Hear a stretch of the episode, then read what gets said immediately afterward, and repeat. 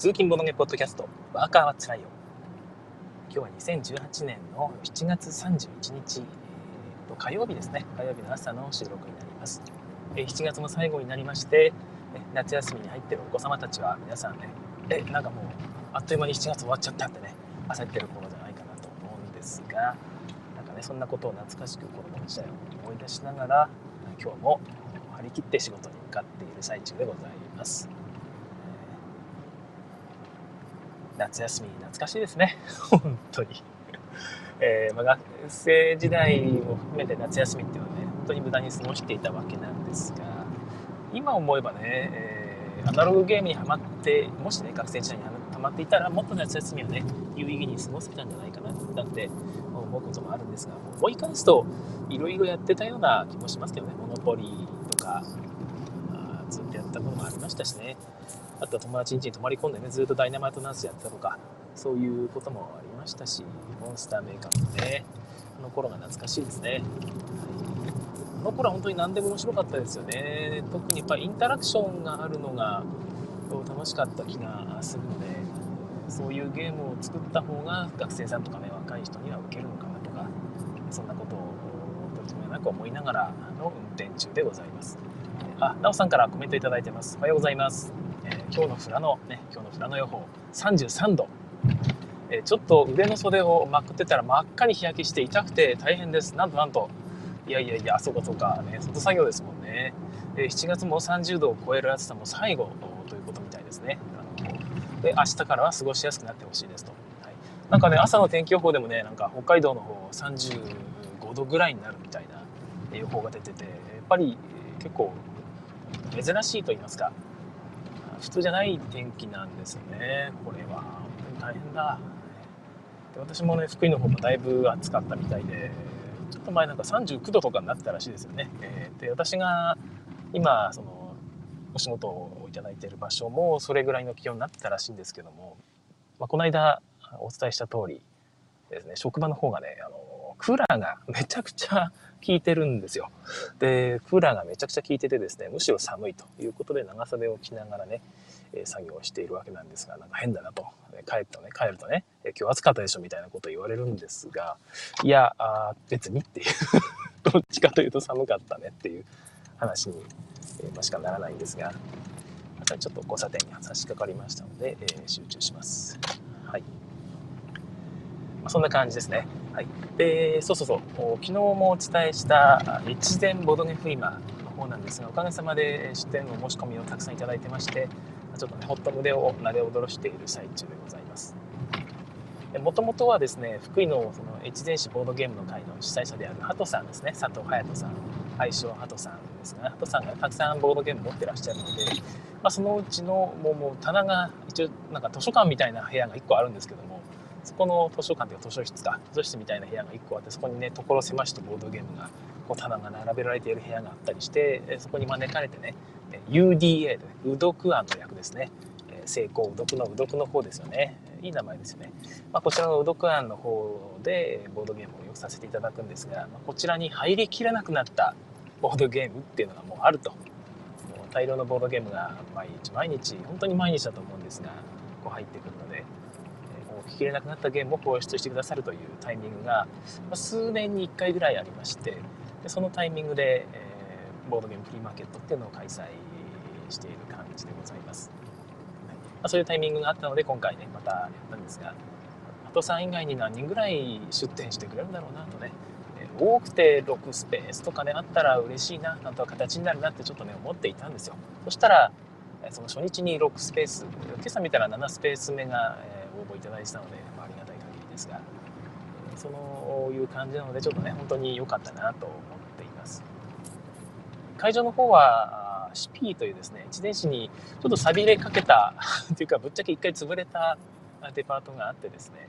でそちらがまだ別の別の権利者に移ってそちらでまた新しく運営されてからもね結局鳴かず飛ばずというかえだいぶ寂れた状態になっているわけなんですが、まあ、そちらのね、シピーホールというのが2階にあります。ちょっと催事場みたいなとこがあるんですよね。えー、まあ、ちょっと広めの体育館ぐらいの広さですかね。はい。でそこの方を1日借りて1万円ということでそこを借りてね中でイベントをしようという目論みでございます。はいえー、そんな感じでって床売りを今回メインにしているんですがなんでかっていうと机が全然ないんですよ。借りられる机が全然なくて15台ぐらいしかないと。でプレイスペースを今回有料で設けるのでそちらの方に机を使うとほぼ出店者の方に割り振れる机っていうのはないんですよね。本当に申し訳なくてあの同人誌販売したいから机がねあった方がすごい助かるんですがっていうお話もいただいたりしていや本当にそうだよな同人誌をね床売りってきついよなと思いながらもですねいやちょっと申し訳ないですとあの中古販売ならば机お貸しできるんですけどもっていうふうにねお断りしたんですがなんで中古販売ならいいかというとですね机がとにかく足りてない。で中古販売っておそらく開始1時間足らずでなくなります在庫が。あのハトさんの方は、まあ、どれぐらい出るのか分かんないんですが、まあ、もうちょっとあるとは思うんですけどその10個ぐらい出されている15個20個ってぐらいのサークルさんですと、まあ、開始早々に売り切れてしまうと私は踏んでおりましてでそうなると撤収ということでじゃああの机の方よろしくお願いしますってことで、えー、もう畳んだ机をこうプレイスペースの方にこう移動していけるだろうというような目論みがあるんですね。ま、それがあるので、えーまあ、すみませんちょっと中古机の方は中古売りのために取っておいていただければというところです。やっぱりその新品販売っていうか新品じゃないわ自作ゲームを販売するとか同時に販売するとかってなるとやっぱりずっとね一日やっぱりブース構えていたいじゃないですか。途中でね。でそろそろあのプレイスペースの方に付け使っていいですかってちょっと言いづらいっていうのもありますので申し訳ないんですが、えー、床売りスペースを使ってね、えのんびり一日やっていただければなという気がいたします。まあ、その基本的にはフリーマーケットというかよく別にボードゲームじゃなくてもあるじゃないですか。どっかのホールを借りてその中でフリーマーケットイベントをするっていうのがあったりするんですがあれはまあそんな巨大なイベントにはならないとは思うんですがあんなイメージでみんなね床売りでご座を引いてねござはござわないか敷物を敷いて、えー、適当にやっていただければなとちょっとなんかお祭り感がそれで賑やかしができればいいかなという気がしております。はい。えー、なおさんからコメントいただいた僕のボードゲームの部屋も友人からフラノ図書館と呼ばれています。図書館、フラノ図書館。いいな、フラノ図書館。こう行きたいですね。図書館みたいな部屋ね、持つの私も夢の一つなんですが、なかなかね、行かないですよね。はい。えー、という感じで、越前ボードゲームフリーマーケットを略してね、越前ボードゲーフリマ、え、シャープ越前ボードゲーフリマでタグがありますので、ご自由にね、ツイートしてください。一応9月2日、あの日曜日というふうになってます。ちょっと最初ね、え、チラシ画像が土曜日って間違いで書いちゃってですね、まあ、9月2日は変わらないんですが、慌てて取り消したっていう経緯があってですね。なんかね、これ、北陸ボードゲームの時も同じ間違いしたんですよね。なんでかなって考えるんですが、9月2日ってね、えー、2日って書きますよね。そうすると2の後に日って書くわけですよ。で、そうすると、その後にもう一回日って書くと、なんか、なんか間違えたかなみたいな雰囲気にちょっとなる気がなんとなくそのしてしまって、で、多分だから土曜日っていうふうに頭の中で勝手に変えちゃったんだろうなと変なバランス感覚が働いて。っていう風な気がしているんですが多分その後にんで、えー、月と日はいらんから消しちゃおうっつって、ね、えー、Q スラッシュ2に変えて結局ね Q スラッシュ2土曜日っていう結果だけが残るみたいな変なことになってしまったような気がします。はい、どうでもいいですね。はい、えー、という感じです。SNC ボードゲームフリーマーケットうまくいくといいな。あ皆さんもね、ぜひ来てくださいね。えー、これ聞いてくださってる方の中に県福井県内勢の方ってあんまりいらっしゃらないと思うんですが、えー、実際なんかね出店者の方がほとんど県外の方で、えー、福井県内でせっかくやるのでね、え近くにぶらりとね、え普通に手提げカバンかなんかにボードゲーム詰め込んでいって売って帰るだけっていう楽ちんな販売イベントになってますのでそう気負わずに数個で全然構いませんからね、え並べてなんとなく売れたよってね子供さんと一緒に参加するのも私いいと思うんですよ。子供さんに店番してもらってね。えー、はい、1000円ですってね、子供さんに受け渡ししてもらうみたいな、そういうノリもね、子供さん多分喜ぶと思うし、えー、売ったゲームで、それのお金でなんか面白そうなゲーム買ってこようかってね、子供さんと一緒に出るっていうのもまた面白いんじゃないでしょうか。はい、えー、ぜひ、えー、出展の方お願いいたします。はい、ということで、えー、今回のテーマはですね、えー、NTT コムによるアナログゲーム調査結果っていうのが、なんかね、先日ツイッターの方で出ておりまして、でこんなものがあるんだってね、読んでみたらね、ちょっと面白かったね、今日ご紹介しようと思います。正式名称はアナログゲーム、かっこ非電源系ゲーム、かっこ閉じですね、に関する調査結果という名前が出ておりまして、一応その見出しとしては、仲間づくりや現実世界で役立つなどを背景に若年層を中心に普及が進むという、まあ、一言まとめみたいなまとめが出ています。はい、でどこが一体やったのかなっていうのをこのアンケートっていうか調査をしたのかなってとこですけど、まあ、NTT コムのマーケティングリソリューション株式会社が中心なんですがそれ以外に京都大学の松井研究室慶応義術大学の杉浦研究室でまた同じく慶応義術大学の吉川研究室という3つの研究室が中心になって主に京都大学の松井圭介教授ということになると思うんですが、まあ、このアンケートを実施したと。でその NTT コムリサーチに登録モニターさんっていうのがたくさんいらっしゃってですね。その中で1年以内にアナログゲームを遊んだことがある方っていうのを対象に、えー、まあアンケートを実施したみたいですね。はい。でこう私こういうアンケートっていうか調査結果とかですね。もしくはアナログゲームこんなアナログゲームがこんなっていうかアナログゲームが今普及しています系の記事を読むときにその結果とか内容もまた面白いんですが書いた方ですね、えこのアンケートを実施した方がどういう思惑で このアンケート作ったのかな記事書いたのかなっていうところもねまた同じくらい興味があるんですよね。結局アンケートもそうなんですが調査結果って書いてあるこの内容って内容自体は割と操作できちゃうんですよね、えー、結局。だから結果よりも思惑の方がむしろ興味があるぐらいかもしれません。その回答が操作できるっていうのは例えばですけども、まあ、なんか自分でイベントを開くとするじゃないですかでその時に満足度調査みたいな感じで最後の、ね、5段階評価で1から5の5段階評価で満足しましたかみたいな感じですよね。えそこでよくありがちなのが、えー、まあ、面白かったですかみたいなところのアンケート結果の3のところですね真ん中のところ12345って左から順番に、横線が振ってあってそれぞれのメモリ1から5のメモリの各段階のところに数字が書いてあると。真ん中の3のところに、え、普通ってなってしまう。で右がその右が面白かった4が面白かった5が大変面白かったで2が面白くなかった。で、1が全く面白くなかったみたいな、こういうアンケートを作ってしまうとですね、えー、まあ、大体多くの人は面白かったって4に丸をつけてくれるんですが、結構その普通、普通のところですね、に丸つける人も多くてですね、で中には意地悪な人は2とか1に丸つける人もいるんですが、まあ、それは少数派として、えー、結構3につけちゃう人がいると。はい、でそうすると面白かったと言われる4とか5ですね。のに丸つける人が、まあ、6割とかね7割。下手したらね5割ぐらいになっちゃう時があったりするんですよ。皆さん普通につけちゃう。まあまあ大体67割ぐらいはつけてくれると思うんですが、まあ、これをそうではなくてですね、えー選択肢を3つにすると、で真ん中を面白かったにするんですね。で一番上の右側を大変面白かった。で左側を面白くなかったっていうですね、えちょっとその面白かったの方向にバイアスを振るんですよ。でこの3択にするともうほぼ9割以上の方がですね面白かったと大変面白かった。どっちかに丸をつけてくれます。でイベントを受けてね面白くなかったって書くようなひねくれた人はですねあんまりいないんですね。そうすると普通の代わりみたいな感じで面白かったにつけてくれるので、えー、アンケートで集計結果がですね9割以上が面白かったという結果をいただきましたみたいなことを報告できるわけですね、はい。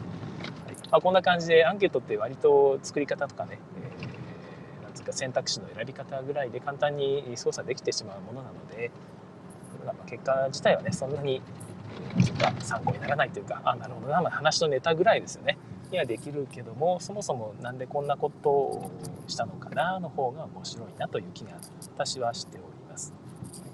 私も今ねネタバレしちゃったんでね今度の自転車ボードゲームフリーマーケットでちょっとアンケート取ろうかなと思ってるんですがあの結果がどうなるかねそのやり方をしたしても面白くなかったりね、えー、3割くらいが丸付けましたみたいな変な結果にならないように頑張りたいなとは思っておりますけども。はいえー、なおさんコメントですね、アンケート内のアナログゲームとは何を指しているのか、まあ、気になります。ちょっとここも気になりますよね。まあまあ、それはちょっとわからないんで、あれなんですが、一応、カッコの中に書いてあるのは、アナログゲーム、カッコ、ボードゲーム、カードゲームなど、いわゆる非電源ゲームという言われ方をしています。はい、いわゆる非電源ゲームっていう書かれ方ををしているのがですね、この人、アンケートを実施した人ってだいぶ知ってないかなっていう、そのアナログゲームについて詳しい方なんじゃないかなっていう気がね、ちょっとするんですよね。で、その、最初の書き出しの総括のところに、日本においてアナログゲームは最近、えーね、流星の一途をたどっていると。で例えば、アナログゲーム最大のイベントであるゲームマーケットはっていういきなりゲームマーケットについての言及があるんですよね。で例えばこれが、えー、まあ、アニメとか、まあ、漫画でもいいですね漫画コミックのその市場規模が増えているとかっていうような市場規模っていうのかなそのが流行っていますよ増えていますファンが増えていますよみたいな話をするときにコミケの話をいきなり出さない気がするんですねその学術研究として普通にやっている人が。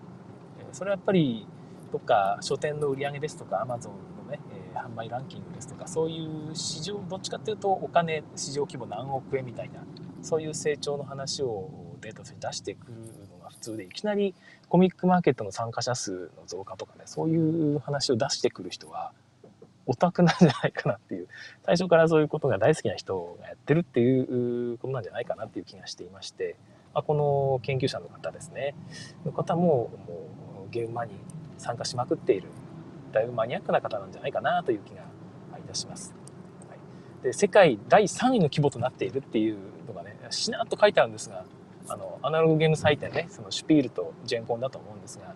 この2つの意味を分かっている方ですよね。いきなりそこで世界第3位っていう言葉が出てくるのもまた面白いなっていう気がします。はい、海外からの来訪者も多くここでは日本の個人ゲ個人ゲームデザイナーの作品を海外メーカーが買っている状況もある。詳しいなこの人。いやすごく詳しいな。いや面白いですよね読んでて、えーまあ、そういう感じで。であとはねゲームカフェとかの数も、近年急激に増大しているね。急激に増大しているという書き方、ね、データの裏付けも何もここには示されてないけどもとにかく急激に拡大しているということをこの方はご存知であるということですよね確かに増えてるんですよねまあ、とにかくそのアンケートに全く関係ない総括が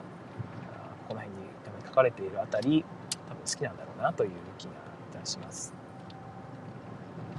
まあ、漢字のアンケート結果の方なんですが、若年層主に男性中心にアナログゲームへの関心が上昇中であるという感じみたいですね。で見るとあんまりその詳しい年代別の数が結構書かれてないんですよね。なんかどっかに細かいデータ見れるんですかね。えーと、20代30代で、え体験している人が多いということみたいです。なんか年代別に大体その同じぐらいの数になるように調整してアンケート取ったみたいなんですがやっぱりその年代別に見ても20代30代の方は、えアナログゲームをより深く体験していると結果が出てるみたいですね2倍ぐらいの開きがあったのかな？なんかそんな感じの数値がどっかに書かれていたような気がします。で、まあ、積極的にイベントとかにもね参加している人が高くてロジャーズの普及理論でいうところの16%を超えているっていう言い方ですね。ロジャーズの普及理論っていうとあれですよねあのイノベーターがあなんか新しいものを始めた時にイノベーターと言われる層が、まあ、数パーセントいてその後にアーリーアダプターと言われるそれを追っかけてね、えー、市場を切り開いていく層っていうのが10、まあ、数パーセントいると。でその後に、まあ、いわゆる何でしたっけねメメイン層みたいな感じの人ですよねが追っかけてくるんだよっていう理論だったと思うんですけどもこの16%を超えているっていうのはおそらくあれですかね最初のイノベーターとアーリーアダプターを足して、えー、足した数値を超えたと。ということはここから先は一般層にね、えー、急激に拡大していくフェーズに入ったのではないかというような解釈もできるというふうなことが書かれています。はい、この結果はゲームマーケットの参加者の急激な増大とよく合致している。ゲームマーケット推しですよね。ひょっとして何ですかね、あの、アクアイトさんからの依頼でやってるアンケートなんですかね。まあそういうことも多分にありますから、あ、そういうのも含めて考えていくと面白いですよね。はいえー、でこのアンケートで面白かった部分が一つあってですねあその前に、えーとですね、滝沢正和さんからあのコメントいただいてます。おはようございます。アンケート内容参考になりました。ね、本当に参考になりますよね。こういうアンケートは面白いです。はいえー、一点面白かった部分がありまして、えゲームで遊ぶ頻度により回答者を3群に分けると、まあ、月2回以上の高頻度と、あと月、半年から月に1回という中頻度分で、年に1回以下の低頻度群みたいな感じで分けたみたいですね。はい。で、そんな感じで分けていくと、まあ、分け、分けたこと自体はあんまり意味ないのか。ごめんなさい。えー、結局その、ゲームで遊ぶことによって、えー、ヘビーユーザーはその何をメリットと感じているかっていうところですね。ここが現実世界で役に立つというところを評価したっていうのが一番多かったみたいなんですよ。で、面白いですよね。この現実世界で役に立つから、あの、アナログゲーム遊ぶということって、あんまり私考えたことがなかったので、これがそのアンケート結果の上位に出てくるっていうのは、なんかちょっと面白いというか、現実世界で役に立つ。うん。アンケートでそう聞かれると、多分丸する気がしますよね。確かに。その複数回答で、あなたはアナログゲームで、えー、何をメリットに感じていますか？何が楽しいと感じていますかのところで、現実世界で役に立つからって言われたら、ちょっと丸チェックつけたくなるような気がします。ただ、えー、なんか他を差し置いてでもつけたくなるかというと、どうだろうな。まあ、でもそれが一番多かったというのはちょっと意外というか新鮮な観点でございました。まあ、でも実際アナログゲームってね役に立ちますよね。なんかそんな気は前々からしておりましてアナログゲームを遊ぶことによって例えば、まコミュニケーション能力が私は身についた気がしますしあとはインストをね何度かやったりゲームのルールをねしっかり読んで人に説明するっていうことを繰り返していたらですね仕事の資料を読む読んだりですね人に説明するのも非常に得意になったような気がします。昔はちょっとこれ苦手だったんですよね。そういうのも増えましたしちょっと人と会話してね盛り上げるみたいなそういうのもその一緒に遊ぶ人の中に楽しい人がいるじゃないですかやっぱ、えー、そうするとあこんな風に話盛り上げると面白いんだみたいなこともですね。なんか勉強になったりして、え、そういう方をこう参考にして、えー、コミュニケーション能力が磨かれるみたいなこと私はあったりするんじゃないかなと思うんですよね。でまあそれ以外の例えば競りが競りが上手になったみたいなことはですね。現実世界で役に立つかっていうとヤフオクが上手になったとかねそんなことはあんまりないかなヤフオクはヤフオクなので、えー、ボードゲームおっとっとっとちょっと交差点に差し掛かりましたのではい、えー、集中します。まあ、結局その現実世界どうこうっていうのも例えばアグリコラをやってね農業経営がうまくなるなんてことは多分なくてそれ以外のコミュニケーションスキルとかその部分なんじゃないかな、まあ、普段使い脳みそっていうのを使えるとはいえそれがそのゲームの内容に関係しているかというとまたちょっとねテーマ内容というかテーマですね、えー、テーマに関係しているか釣りのゲームをやったからといって釣りがうまくなるわけではないというところはあるとは思います。あでもあれか。ちょっと歴史とか地理に強くなったりすることは多少はあんまないかな。あんまないかな。あまあ多少はあるかもしれないですが、あんまないですかね。はい、でもう一個、ゲームで遊ぶ理由あ、ゲームで遊ぶ理由という、あれですかね、選択肢だったんですかね。ゲームで遊ぶ理由として、特に若年層で人と会話する楽しさ、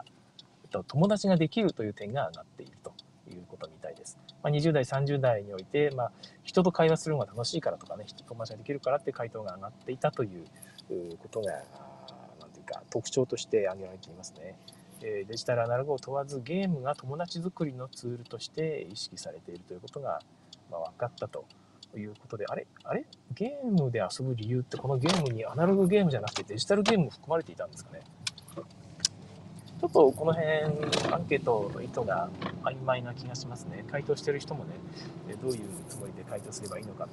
迷ってしまった部分があるかもしれないですよね。まあ、ただ、まあ、実際その楽しい手軽暇つぶしとかねいくつかあ理由があ今挙げた3つですね。手軽だから暇つぶしができるから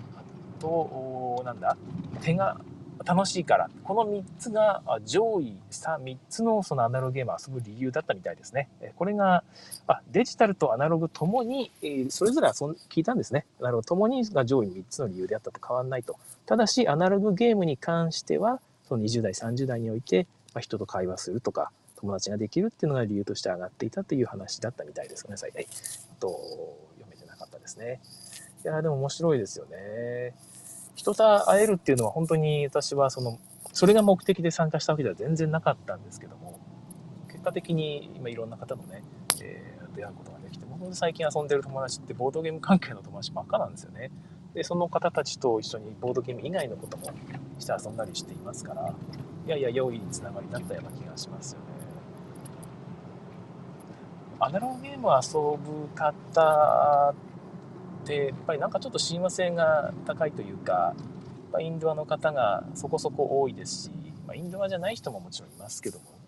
楽しい方が多いんでね、えー、なんかボードゲームを遊びに行くっていうのがね楽しいっていうことになる、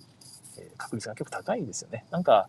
まあ別の趣味もそれは一緒なのかなって分かんないですけども。映画を見るとか一人でやるような趣味とはなんかちょっとね違う部分な気がしますねこう人が増えていくで必ずみんなで顔を合わせてね卓を囲んでで何かしら楽しい経験を共有できるっていう意味では本当にアナログゲームっていうのは友達作りには最適な気がいたします。単純に例えば食事会とか飲み会よりもいい気はしますね。その飲み会なんかですとえー、その話題に上がったりしますけど話題がね必ずしも自分の好きな話題とは限らない自分に合う話題とは限りませんしなんかみんなで食事をしているといっても必ずしも同じもの食べているとは限らない。で食べているものがねそれほどその特徴的なものである可能性もあんまなくて、まあ、あんまないというか常にとも限らないですがアナログゲームですと大体ね、えー、初めて遊ぶ特徴的なものテーマ性の高いものっていうのがあるのでそれ自体がまたね、えー、記憶に残りますし話題になりますし、ね、同じゲームを遊んだっていうねこの特徴的なこのゲームをこのメンツで遊んだっていう経験自体が特別なものになり得るという意味では、えなんかいいですよね、えー、まあ、その友達作り体験作りという意味では非常にアナログゲームっていうのは、えー、良い気がいたします、はい、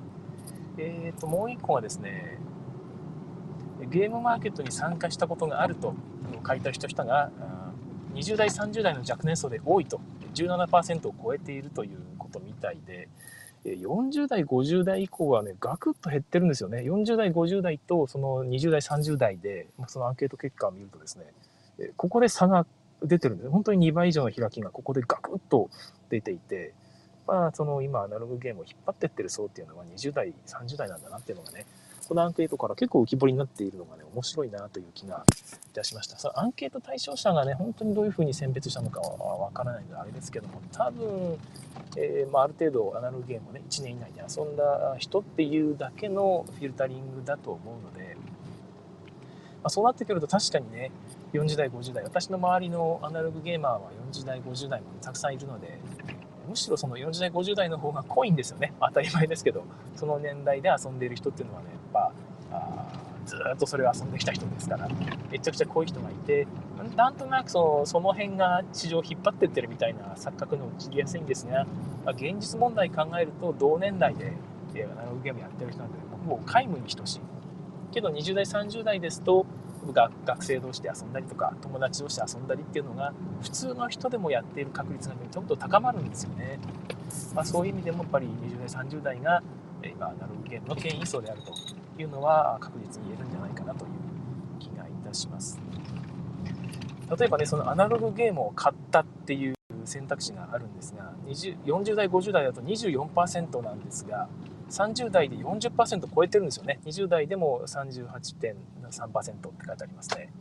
ですから、あまあ2、2, は2倍近いとまでは言わんけど、本当に2倍近いですよね。言ってるじゃんって話ですけど。あとゲームカフェ行った人ってなると、40代、50代はもう10%切ってます。9.3%、7.7%。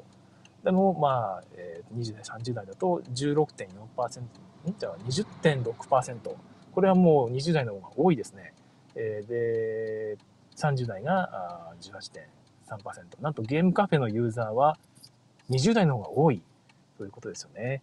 はい。えー、体験型ゲームイベント、脱出ゲームは人狼会などはもちろんやっぱり20代の方が多い。ゲームマーケットは若干30代の方が多いですが、ここもガクンとね、40代以上になると減ってるんですよね。もうここは2倍以上の開きが出てしまっていますね。うん、ゲームマーケット、そうですね、826、そうですよね。2倍以上の開きが出て、2倍以上じゃないか。約2倍か。はいはい。えー、50代なんかもう本当にいない。60代もほぼ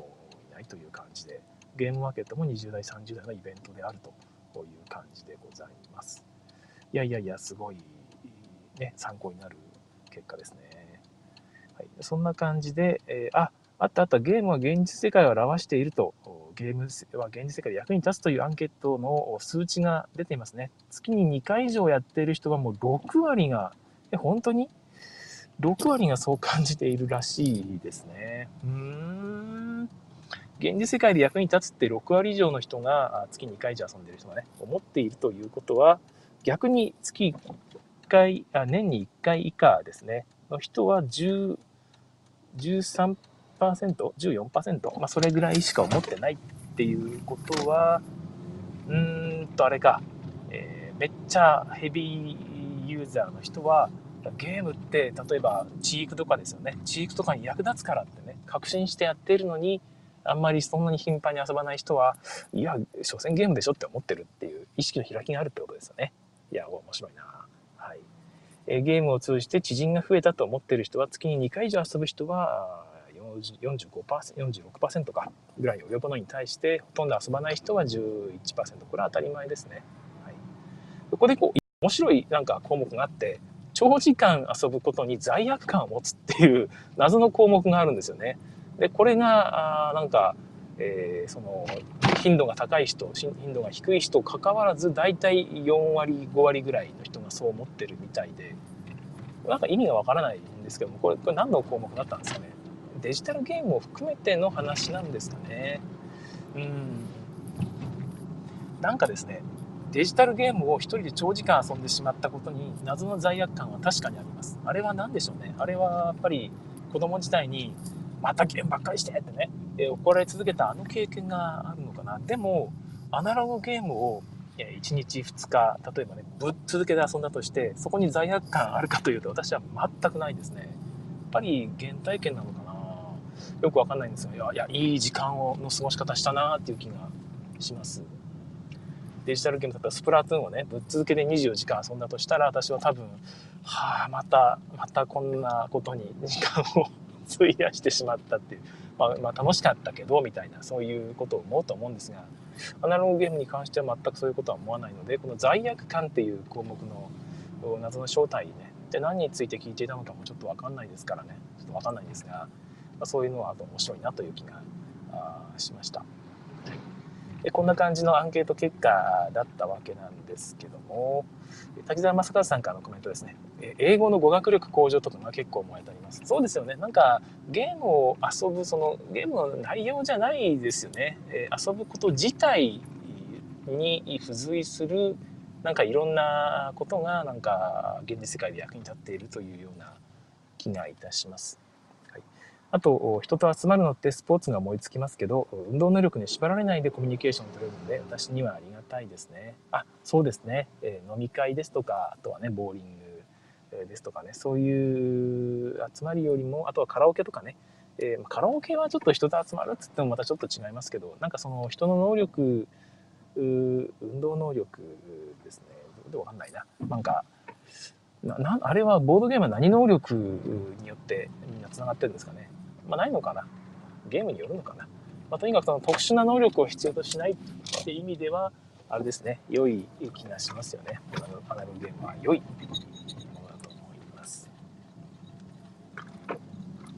はい、えー、そんな感じで、今日はちょうど駐車場に着きましたので、はいえー、こんなところにしたいと思います。こういうアンケートについてね、思いを馳せるっていうのも面白いんじゃないでしょうか。皆さんもね、興味がありましたら、えっ、ー、とね、タイトルなんだっけな。もう一回言いますね。アナログゲーム、カッコ非電源系ゲーム、カッコ閉じに関する調査結果ということで、2018年7月30日に公表されているものです。ダウンロードって書いてあるのはどっかで詳しい結果がダウンロードできるんですかね。ちょっと、ああ、あるある、この調査結果の単純集計を無料で提供しています。データストアからダウンロードってボタンあるわ。えー、ちょっと興味あるんで後で見てみようかな。えー、1都3件の居住者を対象として、この1年の間にボードゲームやカードゲームなどいわゆるアナログゲームで遊んだかどうかを尋ね、はいと回答したモニターのみを対象とした回答総数1059名。あ、性別書いてある。うん。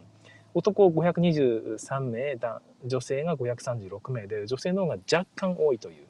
結果ですね。あとは20代から60年まで、それぞれの年代に対して大体200名ずつ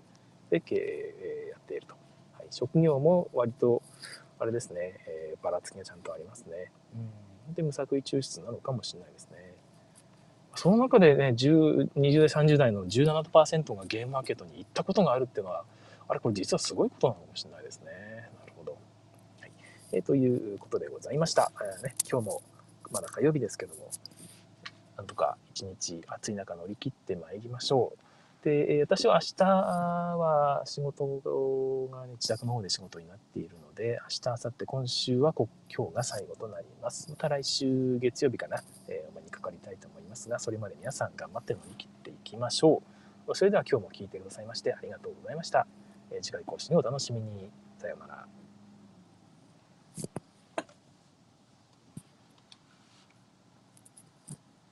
はい、えここからはちょっとおまけの時間となります。うん、えおまけの時間何を話そうかなというのをね、毎回決めて、えー、なかったりするんですが、ちょっとお茶をいただきまして、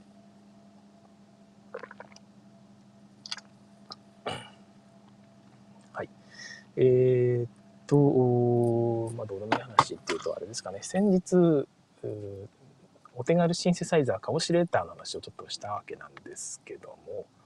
こういうカオシレーターみたいなやつで作れるのって、いわゆるダンスミュージックと言われているものが、まあ今もうダンスミュージックって言わないのかな、まあ、テクノミュージックとかね、えピコピコ音とかね、えいわゆるシンセサイザー的な音で作る音楽っていうのを作れるんですよね。で、私がもともとこういうのに興味を持った理由がちょっとありまして、えー、昔東京でね3年間ぐらい働いていたんですが、まあ、若い頃ですよね。その頃に、えー、友達東京の友達に「お前ちょっと一緒にクラブとか行こうぜ」って言われてですねクラブって何って思ったんですがその内容がいわゆる踊り狂う場所だったんですよね。はい、でクラブっていうと皆さん行ったことがある方はねはいはいって思うと思うんですが行ったことない人からするとなんか怖そうな場所というイメージが真っ暗の中でね、光が点滅していてなんか怪しげな雰囲気があってねあと 隅っこの方で、えー、役やってるやつがいるとかね、え、そういうトリップしてるやつがいたりとかねそういう怖い雰囲気があるかもしれないんですが、まあ、そういう場所も確かにありますし、まあ、そういう人も普通に確かにいますけどもそうじゃないそそこまで危険な場所やっぱないんですよね。えー、で、えー、ジャンルによって結構いろいろあります。私が言ってたのはですねドラムベースセッドラムンベースセッションズという新宿のリキッドルームっていう場所があったんですよ。今もあるのかな？もう確かね、恵比寿の方に移転したっていう話を昔聞いたんですが、ちょっとわかんない。リキッドルームっていうクラブがあったんですよね。まあ、箱って言い方をしますけども。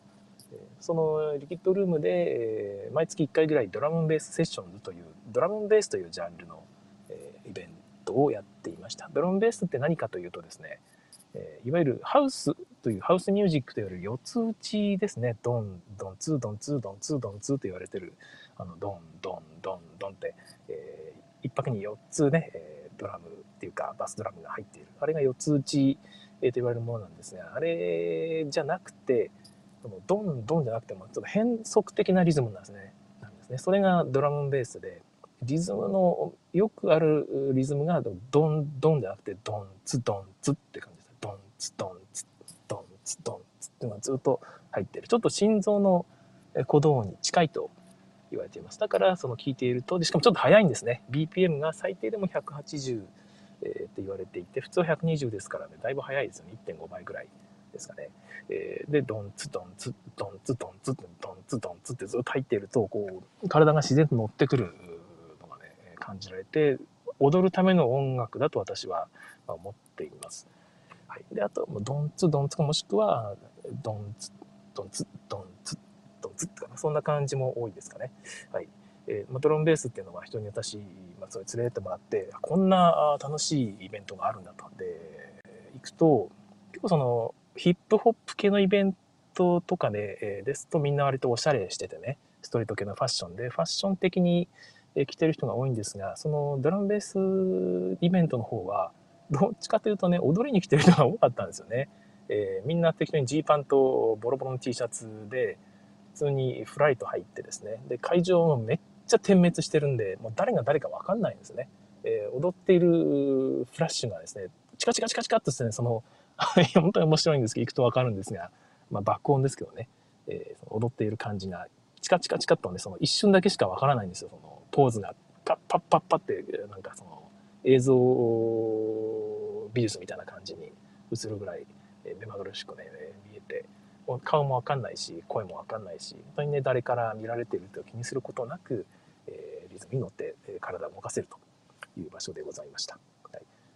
普通のハウス系のイベントとかだともっとカジュアルになってるのかな普通の私服的なねファッションで普通に着てね縦乗りでドンドン縦に飛んでるだけの人がいっぱいいるんですが、えー、そのドラムベースは全然縦乗り縦乗りができないんですよ。結局ドンドンドンドンじゃないからドンツドンツドンツドンツっていうちょっとそのブラックミュージック的な裏打ちがメインになるので、えー、体を揺らさなきゃいけないんですね。そのちょっと